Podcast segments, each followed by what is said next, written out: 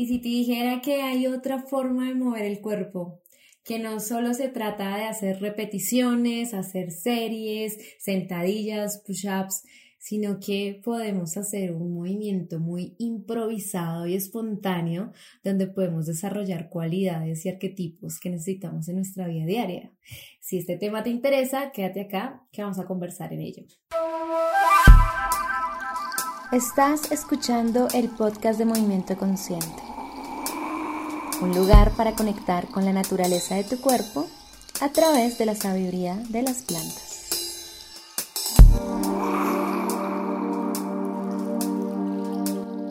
Bueno, te doy la bienvenida al episodio número 16 del podcast de Movimiento Consciente.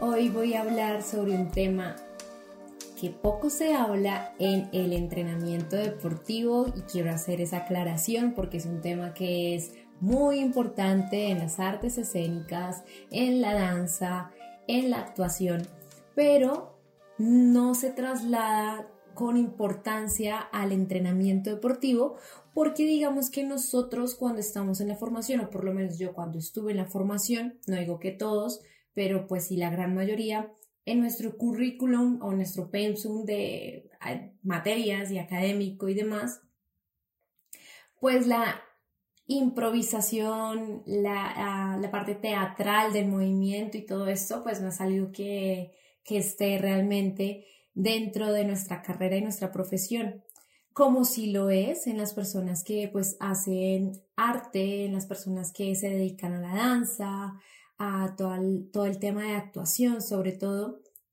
Pero el día de hoy quiero que abordemos este tema desde el entrenamiento deportivo. Cuando yo estaba en la formación de mi carrera profesional, estaba en conjunto, que creo que es una de las cosas que más me ha ayudado para consolidar, eh, bueno, prácticamente todo lo que están viendo acá, ¿cierto? Todo lo que están escuchando y demás. Y es que cuando yo estaba en, en mi carrera, en mi profesión, estaba también en danza. Estaba haciendo mi formación en danza contemporánea.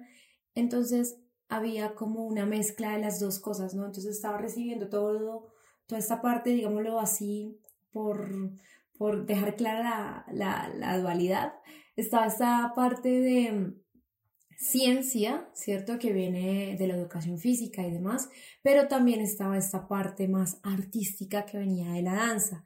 Las dos involucraban el cuerpo, las dos me hacían entrenar súper denso, tenía una vida deportiva y también desde este punto artístico bastante alto por horas e intensidad, ¿no? Pero lo que quiero compartir el día de hoy es que cuando yo entrenaba, podía notar que mi cuerpo tenía una actitud diferente a cuando estaba haciendo deporte o ejercicio físico, ¿cierto? A cuando estaba bailando. Eran como cosas diferentes y, eso me parecía curioso porque yo decía, a ver, estoy haciendo en teoría entrenamiento, acá me ponen a hacer abdominales, acá también me ponen a hacer abdominales, acá me ponen a estirar, acá también me ponen a estirar, pero era distinto. Y ahora, ya con el paso de los años, he podido encontrar el por qué era distinto y sigue siendo distinto. En las artes escénicas, en el teatro, ¿cierto? En la danza y demás, se habla mucho de la improvisación corporal, del impro, ¿no? Esta no es mi área de estudio, quiero aclarar eso, tan solo debido a las clases de danza y la formación que he más en esa parte, pues he tenido algunas clases que me han ayudado a entender cuál es el objetivo de todo esto, ¿no? La improvisación corporal de una u otra forma nos está invitando a crear movimientos espontáneos, es decir, a que no tengas preparación, tiempo de anticipación para saber cómo ejecutar un movimiento. Esto es muy revolucionario en el entrenamiento deportivo y voy a arrancar de una a empezar a direccionarlo hacia el tema que nos interesa acá, porque si estás acá es porque obviamente te, te importa el movimiento corporal, el entrenamiento físico, el movimiento consciente, claramente. ¿Qué sucede? Cuando nosotros estamos en el, en el entrenamiento, en la parte deportiva, ¿cierto? todo lo vemos de una manera muy estructurada, entonces series, repeticiones, eh, cuánto peso levanto, cuánto volumen hago, cuántas calorías gasté y demás. Yo no, no digo que eso esté mal, como lo he repetido en momentos anteriores, no siento que eso esté mal, tan solo que no es lo único, ¿sí? Y lo he repetido en muchas ocasiones en episodios anteriores, no es la única forma ni son las únicas, ojo, variables que hay que analizar. También tenemos otros puntos que podemos analizar a la hora de mover nuestro cuerpo y la improvisación corporal nos invita a ello. Si yo rompo un poco esa estructura repetitiva del ejercicio, ¿no? Si yo, yo recuerdo porque pues lo hice por muchos años, entrenar a personas y las personas me decían, listo, profe, ¿cuántas repeticiones hago? Entonces yo llevaba súper claro el entrenamiento, entonces les decía, sí, mira, vamos a hacer de, esta, de este circuito cuatro veces, cada ejercicio lo vas a repetir, repetir diez veces, vas a descansar 20 segundos entre cada ejercicio y así, etcétera, ¿no? Había una regularidad clara entre el tiempo de movimiento, la intensidad de movimiento y este momento presente. Con la improvisación corporal eso desaparece. Ya no es la repetición programada, ni tampoco yo como entrenadora le anticipo al usuario, vas a hacer esto y lo tienes que hacer así, porque eso es lo más importante, que a veces como entrenadores nos volvemos los modelos de un movimiento, ¿no? Entonces, mi usuario, mi usuaria o las personas de mi clase quieren ver cómo yo hago un movimiento, entonces lo que hacen es ver mi cuerpo mientras yo lo ejecuto. Es como un proceso mímico, ¿no? Quieren simular el movimiento que ven en mí. Eso no está mal, como lo he dicho antes, y hay técnicas como, no sé, el yoga, el pilates, donde se basa mucho en eso, en mirar un poco cómo es la postura y luego traerla. Pero ¿qué pasa? Ese momento de volver a traer la postura se ha perdido en el entrenamiento deportivo y entrenamos solamente con lo que nos dicen afuera, cuántas repeticiones hago, cuántas series hago y demás, y hemos olvidado el sentir. La improvisación corporal nos invita mucho a ese sentir, a ese momento donde rompemos con toda la estructura de entrenamiento que llevábamos y de momento nos ponen a improvisar algo que no teníamos preparado, pero que lo tenemos que ejecutar a través del cuerpo. Y esto es mágico, porque de una u otra forma, y en esto voy a hacer más énfasis ahora más adelante que avancemos en el tema, el lenguaje más honesto que tenemos nosotros es el cuerpo. Yo puedo a través de la palabra decirte mil cosas, pero con el movimiento corporal te cuento una historia que es muy real. Y si este movimiento corporal no le doy anticipación, sino que se vuelve espontáneo, es todavía más sincero. Porque claro, si a mí me dicen, no, tienes que eh, mostrar que no estás nervioso o nerviosa, entonces tienes que levantar la columna, sacar el pecho, yo anticipo el movimiento, pareciese que no estoy mintiendo con el cuerpo, o sea, como que estoy acá y estoy hablando a través de mi cuerpo, pero resulta que una anticipación y una preparación de tú como una trampita ahí mental, donde le voy avisando a mi cuerpo qué tiene que hacer, pero en el movimiento espontáneo, esa trampita no la puedes hacer. En el movimiento espontáneo sale lo que tienes, lo que eres, lo que hay en tu cuerpo, lo que hay adentro, tu estado emocional sale a flote. Eso es mágico. Siento que es una herramienta con la cual podemos abordar muchas cosas de nuestra vida y que de una u otra manera podemos hacer de nuestros entrenamientos físicos un encuentro con uno mismo, con una misma. Un espacio supremamente sagrado donde le doy rienda suelta a esta espontaneidad de mi cuerpo y de mi vida para expresar todo lo que yo desee expresar, ¿no? Esto es más o menos lo que, lo que les quiero contar el día de hoy. Como les decía, este movimiento improvisado o la improvisación corporal nos invita a hacer movimientos que no se hacen en la cotidianidad del día a día, ¿sí? No son movimientos repetitivos que hacemos durante el día. Esto desde un punto neuronal y anatómico, y lo he dicho si has escuchado episodios anteriores o me has escuchado en algún taller y demás, hago mucho énfasis en que no es necesario o no es solo suficiente, realmente es así, no es solo suficiente moverse, sino que hay que saber moverse bien. Y aquí entran un montón de debates, ¿no? Porque alguno dice, no, esta técnica es la mejor, y el otro dice, no, esta técnica es la mejor, no, mentiras, la mía es mejor, y bueno, hay una pelea de egos, y mi invitación no es a decirte cuál técnica es mejor, sino decirte la mejor es la más variable. La mejor es la decisión que tú tomas de tomar diferentes técnicas, ¿sí? De momento hoy pruebas la mía y mañana pruebas la de otra persona. Y así, pero entre más movimiento variado tengamos, mucho mejor para nuestro sistema, nuestro sistema neuronal, nuestra, nuestra fascia, esa creación de rutas neuronales que necesitamos y también para quitar la atrofia del cuerpo, porque es que muchas veces estamos en esta postura, ¿no? En la que yo estoy sentada, donde hay una flexión del psoas. El psoas, cierto que es el músculo en la zona de la cadera, que es esa flexión de cadera, está ahí en contracción. Cuando uno está sentado, el, el psoas está en contracción. Y si yo me voy a un gimnasio a hacer crunch, que porque necesito mover mi cuerpo y demás, pues voy a ir a hacer el mismo movimiento que estoy haciendo acá en la silla. Entonces termino llegando a la casa más contraída de lo que me fui. No sé si te ha pasado alguna vez esa, esa sensación.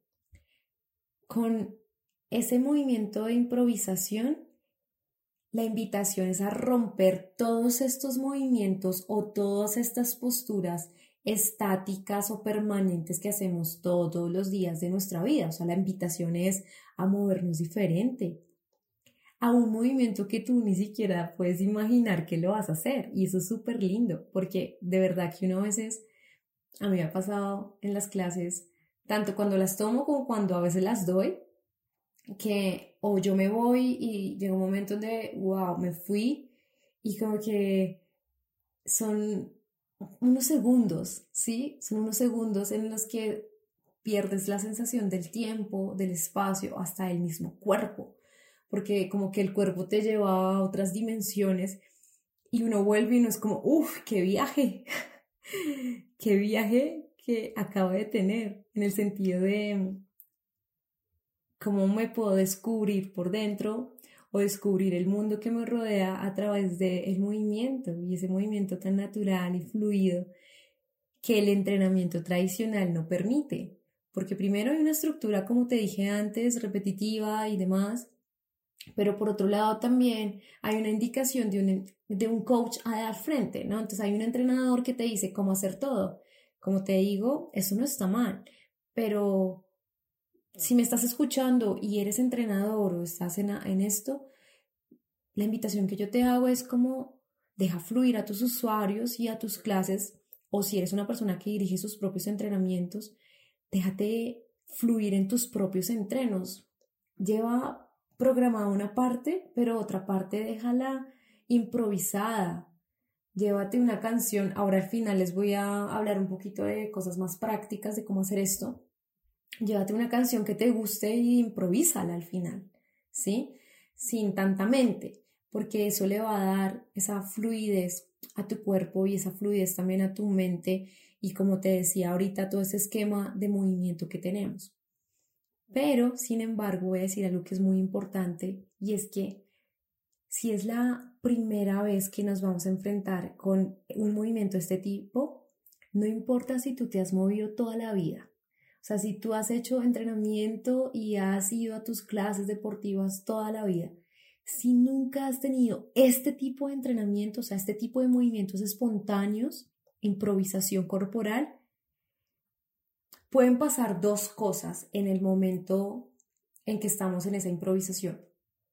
Por un lado, pues la fluidez y notas que fluyes y que vas y que te dicen una idea y escuchas una música y de momento te cambian el patrón de movimiento y con eso tú tienes que crear otro y demás y empiezas a fluir y fluir y fluir y todo súper armónico, ¿no? Ese es un camino. Pero también puede venir el otro camino que le pasa mucho más, sobre todo a las personas que nunca han estado en este tipo de entrenamientos o que no mueven su cuerpo, que son muy sedentarios, ¿no? Y es el bloqueo. No sé si te ha pasado, a mí también me ha pasado, en momentos donde me dicen, listo, improvisa, por decirlo de alguna manera, y mi cuerpo se pone tieso. Es así, completamente tieso que yo digo como, ¡Ah! Respira, no puedo hacer esto, tengo que soltarme. Yo recuerdo una vez, les voy a confesar algo, una vez yo estaba haciendo como una, unas audiciones, ¿no? Para unas coreografías que iban a hacer y demás, y yo quería estar en una de las coreografías, entonces tocaba ir a una audición. Y yo llego a la audición, ¿no? Y llegó mi turno, entonces yo salgo y me dice la profesora, Listo, Sandra. Vas a empezar a bailar, a moverte, escucha la música, pero quiero que te muevas como si fueses un zapato roto. Di tú que ella me dice eso y a los dos segundos después mi mente está en blanco, mi cuerpo está tieso, yo estoy temblando y todo se vuelve oscuro y me bloqueé.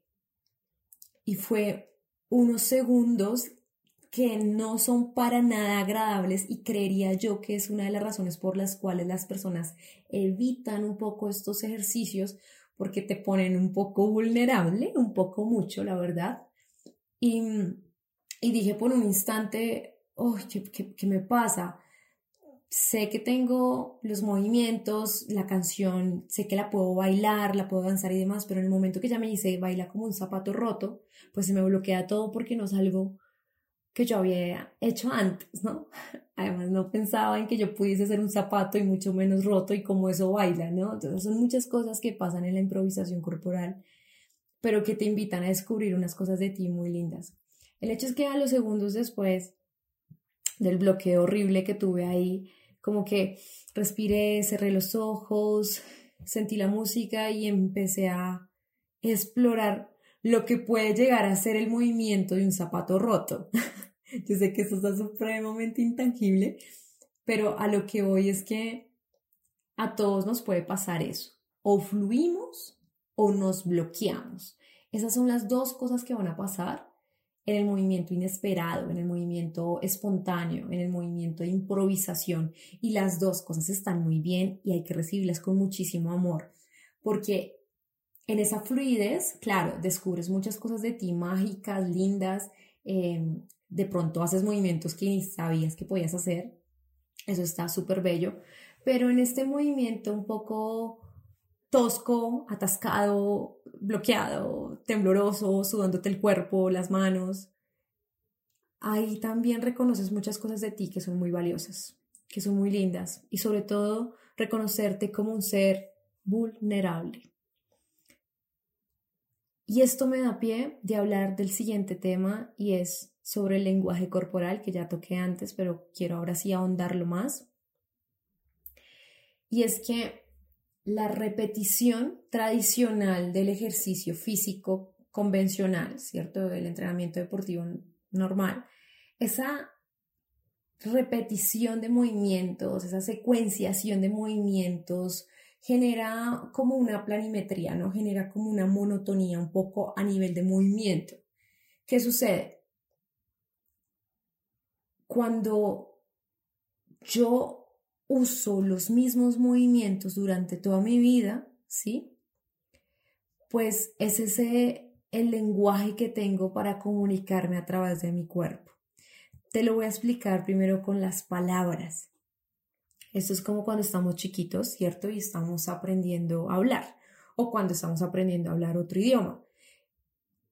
A mayor vocabulario que tengamos, ¿cierto? Mayor número de palabras que sepamos desde niños o aprendiendo un nuevo idioma, pues tengo más forma de comunicarme, porque tengo más palabras, tengo más repertorio adentro y me puedo comunicar más con otra persona.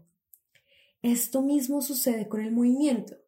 A mayor cantidad de movimientos que yo haga en mi cuerpo, más vocabulario corporal tengo, por ende, mejor comunicación tengo a través de mi cuerpo, mejor esa conciencia corporal, que yo sé que se habla mucho de sé consciente, sé consciente, pues este podcast se llama así, movimiento consciente, pero bueno, estamos yendo un poco a la raíz de todo esto, y es, podemos ser conscientes de algo cuando en teoría no tenemos el vocabulario necesario para abordar tantos matices de nuestro cuerpo y sobre todo de nuestro cuerpo en movimiento. Es muy complejo.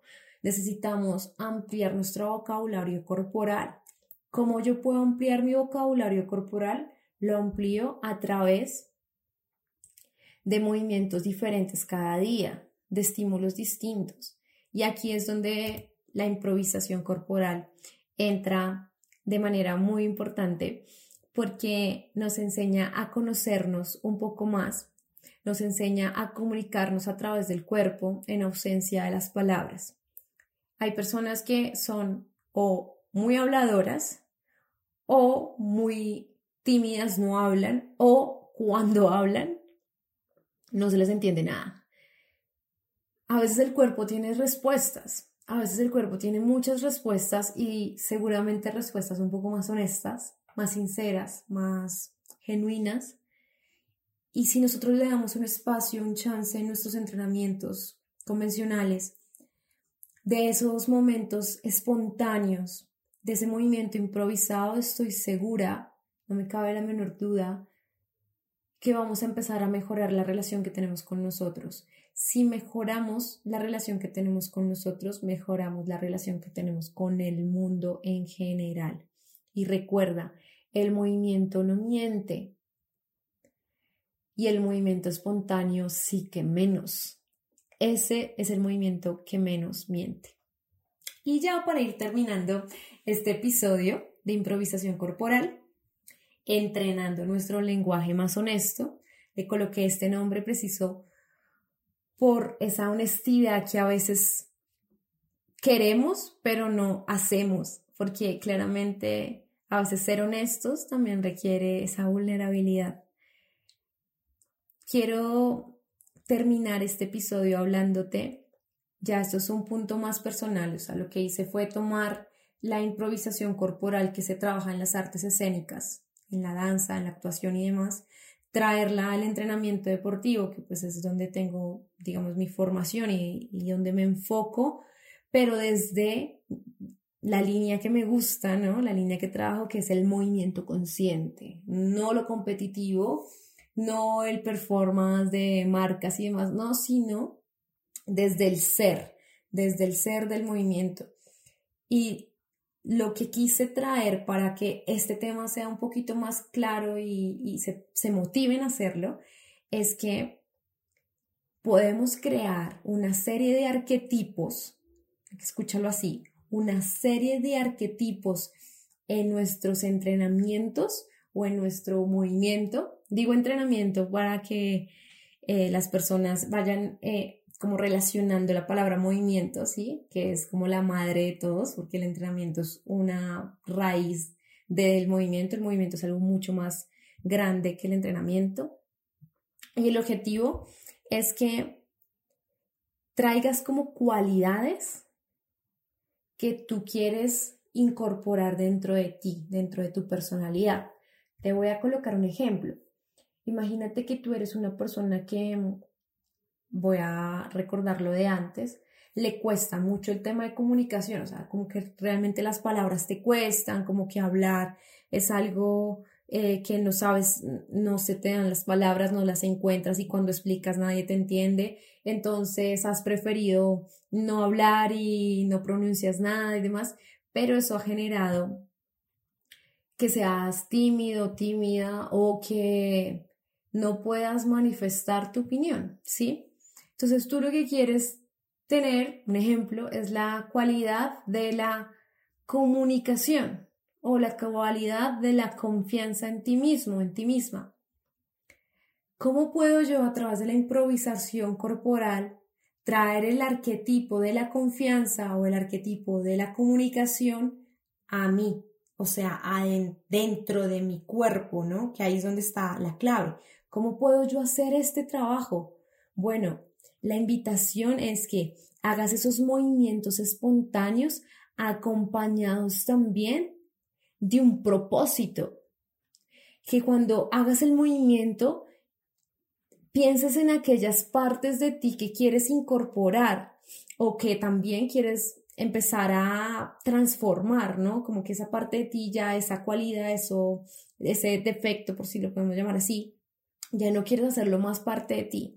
Yo sé que este tema, hablarlo, no es la prioridad, o sea, la forma de entender esto es moviéndonos, ¿sí? Igual ustedes saben que en mi, en mi canal de YouTube subo ejercicios y en mi cuenta de Instagram todo el tiempo estoy publicando videos y cosas que les puedan ayudar para todo este tema.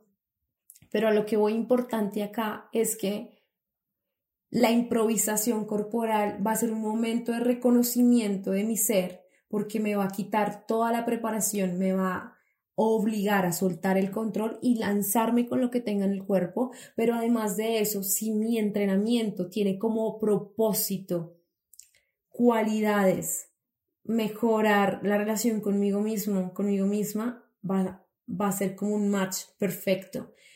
En episodios anteriores hablaba de cómo hacer del movimiento una herramienta para mejorar la autoestima. La invitación es esta, agarra esa información, si no has escuchado ese episodio, te, invito a escucharlo. Es que tomes esa, esa información de cómo hacer para que nuestros entrenamientos, el movimiento, fortalezca nuestra autoestima y la mezcles con lo de hoy, que la mezcles con este episodio de improvisación corporal. Voy a tener espacios en mi entrenamiento donde voy a dejar que mi cuerpo fluya, hay muchos ejercicios para esto, por eso quería llegar aquí al final. Ejercicios con música, ejercicios con otra persona. En este caso, el juego es muy importante. Jugar es algo que nos ayuda mucho en la improvisación y nos quita, nos ayuda a quitar un poco este tema de miedo y, allí que me da como pena que me vean o mostrar mi cuerpo y demás ayuda también a, liberar un poco esa sensación de bloqueo corporal que a veces tenemos como que nos colapsamos. El juego ayuda mucho, la música ayuda mucho, los retos, pero no el reto de competencia, sino el reto de movilidad. Por ejemplo, lo que te decía que me pusieron a hacer en danza, ¿no? Muévete como un zapato roto. Es como muévete por dos minutos sin usar tu pierna derecha. No sé, y empiezas a explorar una improvisación de movimientos, muévete con los ojos cerrados, eh, muévete pensando que estás en, en un abismo, ¿cómo te moverías? Ese tipo de cosas ayudan mucho a la improvisación corporal, como te digo, es no anticipar el movimiento, no anticipar la preparación del cuerpo para el movimiento, sino dejar que sea más espontáneo cómo se mueve la confianza, cómo se mueve la confianza, por ejemplo. Entonces, dejar, que nuestro cuerpo empiece a manifestarnos un montón de cosas que nosotros ni sabemos que tenemos dentro, eso es algo muy mágico y maravilloso. No siendo más, voy a terminar este episodio del podcast de Movimiento Consciente y decirte que estoy muy contenta de los próximos temas que vienen, ¿sí? Estoy dándole como una profundidad a ciertos temas porque siento que hay unos temas que son supremamente globales y quiero empezar a enfatizar temas mucho más específicos, pero también voy a tener invitados especiales. Este podcast de Movimiento Consciente no ha tenido todavía su primer invitado, su primera entrevista y ya es momento de hacerlo porque tengo una lista en mi mente de personas que quiero que estén acá conmigo frente a ustedes y que los puedan escuchar también. Personas que tienen muchísimos conocimientos, que son expertos en diferentes áreas, que sé que nos pueden aportar, que a mí me han aportado, algunos han sido mis maestros, amigos, colegas o personas que simplemente no he tenido el placer de conocer en persona, pero que de una u otra forma me han aportado mucho en mi formación personal y profesional y bueno, va a ser un placer tenerlos por acá. Estén pendientes de mi cuenta de Instagram. Durante estos días voy a estar publicando algunos videos sobre ejercicios de juegos espontáneos para entender un poquito qué es esta, esto de improvisación corporal. Recuerda que nada de lo que hablamos acá funciona si no lo aplicas en tu cuerpo. Este podcast es para escuchar e ir de una directo al cuerpo a ponerlo en práctica en movimiento. Ese es mi mayor objetivo. Gracias por estar acá y dejemos que la espontaneidad nos conquiste la vida. Nos escuchamos pronto. Este fue un episodio del podcast de Movimiento Consciente. Yo soy Sandra Beltrán y te espero en el próximo episodio. Nos movemos pronto.